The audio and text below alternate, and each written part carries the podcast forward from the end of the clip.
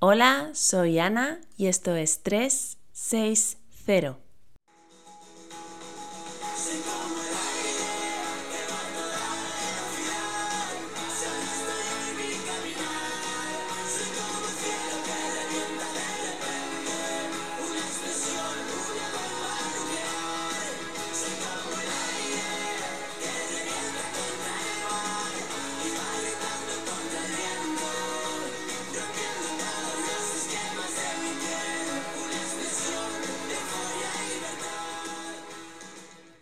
Hola, hoy no quiero comenzar dándote tabarra con que el objetivo del cerebro es mantenerte a salvo, aunque te lo acabo de recordar así como quien no quiere la cosa. Hoy quiero contarte que hay una cosa que a tu cerebro le encanta, algo por lo que él lucha y donde se siente bien, algo que lo refuerza en su obsesión por tu seguridad, la certidumbre. La certidumbre o el estar seguro de las cosas hace que tu cerebro reduzca dudas y por tanto reduzca posibilidades de que tú te encuentres en peligro. Un factor clave para mantener esa seguridad es la búsqueda constante de causas. Cuando ocurre algo, él y tú queréis saber por qué ha ocurrido. Él se esfuerza en buscar el porqué de las cosas, en encontrar cuál es el motivo por el que ha ocurrido algo. Cuando lo encuentra, se siente feliz y reforzado, pues de esta manera puede retener esa información y aprender de ella, saber que el que ocurra X conlleva Y, y de esta manera buscar o evitar X si quiere o no quiere que suceda Y. Hasta aquí es todo más o menos normal e incluso lógico, aprendemos que cuando pulso el interruptor se enciende la luz, o que cuando tiro un objeto hacia arriba, este caerá más tarde o más temprano. Lo que ocurre es que hay consecuencias para las que no es tan sencillo buscar una causa, porque si te paras a pensarlo, para la mayoría de situaciones es mucho más fácil encontrar muchas causas para un efecto que solo una. Bien, tiene sentido, ¿no? Si te caes al suelo, no debe ser solo porque ves una piedra en la calle. Siempre puede deberse a que estabas distraído mirando un escaparate, a que no has dormido bien y tu velocidad de reflejos es más lenta de lo normal, a que hace dos días entrenaste duro y tienes agujetas en las piernas que hacen que tu movimiento no sea del todo explosivo. Hay muchas causas por las que puedes haberte caído al suelo, no solo una. El problema que tienes es que a tu cerebro le interesa el camino más corto. Le interesa saber por qué y saberlo lo más rápido posible para sentirse más cómodo y seguro, para aumentar su certidumbre y recoger información y, si por él fuera, no volver a encontrarte una piedra en el camino, porque si no te caes, mmm, algo no encaja. Porque otro día puedes caerte y tropezar sin que haya una piedra, o al siguiente ver la piedra y esquivarla y no caerte. Entonces, ¿a dónde debe ir la teoría que se ha creado tu cerebro de que piedra en las calles es igual a caída? Debe ir a la basura, claro. Lo que ocurre es que tu cerebro se va a resistir a ello, no tanto tirar esa idea a la basura, pues una causa siempre se puede renovar por otra y sustituir piedra en la calle con que se te cruce un gato negro, pero sí se va a resistir a dejar de buscar una sola causa para un efecto. Tu cerebro difícilmente va a dejar de buscar una explicación lineal a las cosas. La definición de explicación lineal es simplemente eso, una línea que une una causa con un efecto, X con Y o piedra con caída.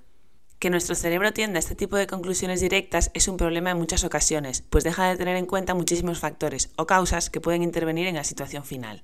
Debemos educar y guiar a nuestro cerebro para abrir de la explicación en línea recta y mostrarle que la relación causa-efecto no es lineal, sino más bien podría decirse que es una circular, o mejor incluso, que es una maraña de líneas, como podría ser un plano de metro, donde muchas otras causas intervienen y han de tenerse en cuenta para llegar a una conclusión o destino final. Pero, ¿qué tiene que ver esto con el dolor? Pues imagino que ya sabes la respuesta. Tiene mucho que ver.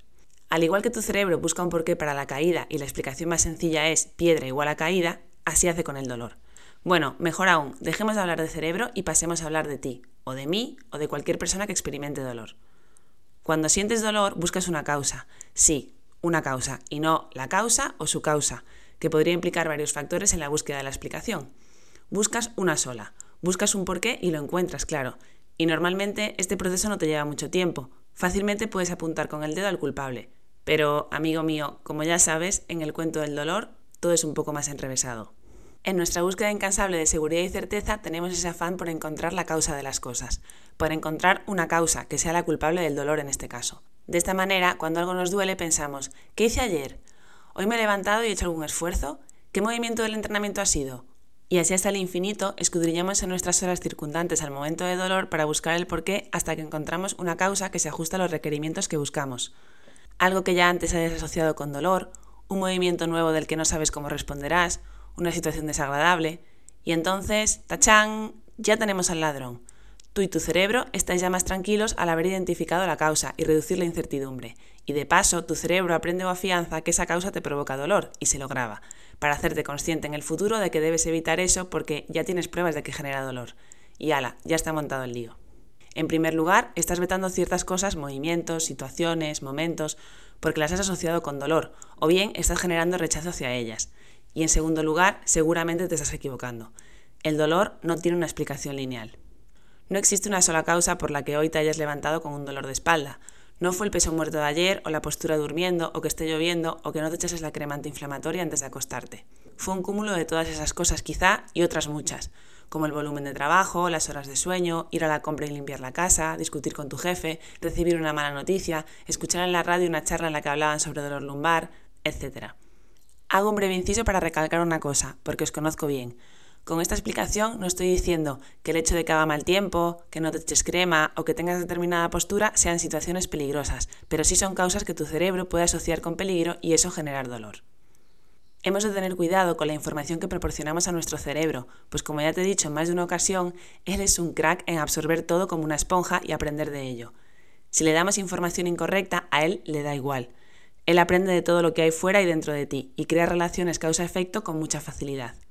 Entiéndelo, él solo quiere ser feliz, y teniendo todos los cabos atados es mucho más feliz que con un montón de cuerdas sueltas y preguntas con respuesta abierta. Él quiere sentirse seguro de las cosas, ansía la certidumbre y encuentra su felicidad en ella. Es importante que sepas esto para poder comprender cómo actúa tu cerebro y tener en cuenta que siempre va a tender hacia la explicación directa y sencilla. Tu tarea en todo esto es convertir la línea recta en una circular con paradas, donde en cada parada tienes la posibilidad de desviarte para llegar a un destino diferente según las opciones que tengas en cada parada. Una posible metáfora para la explicación podría ser la siguiente. El dolor es como un plano de metro. Puedes salir de un destino y llegar a otro de millones de maneras diferentes. Todo depende de la selección de opciones. Un efecto no depende solo de una causa. Una situación no depende solo de una elección. Un dolor no depende solo de un factor.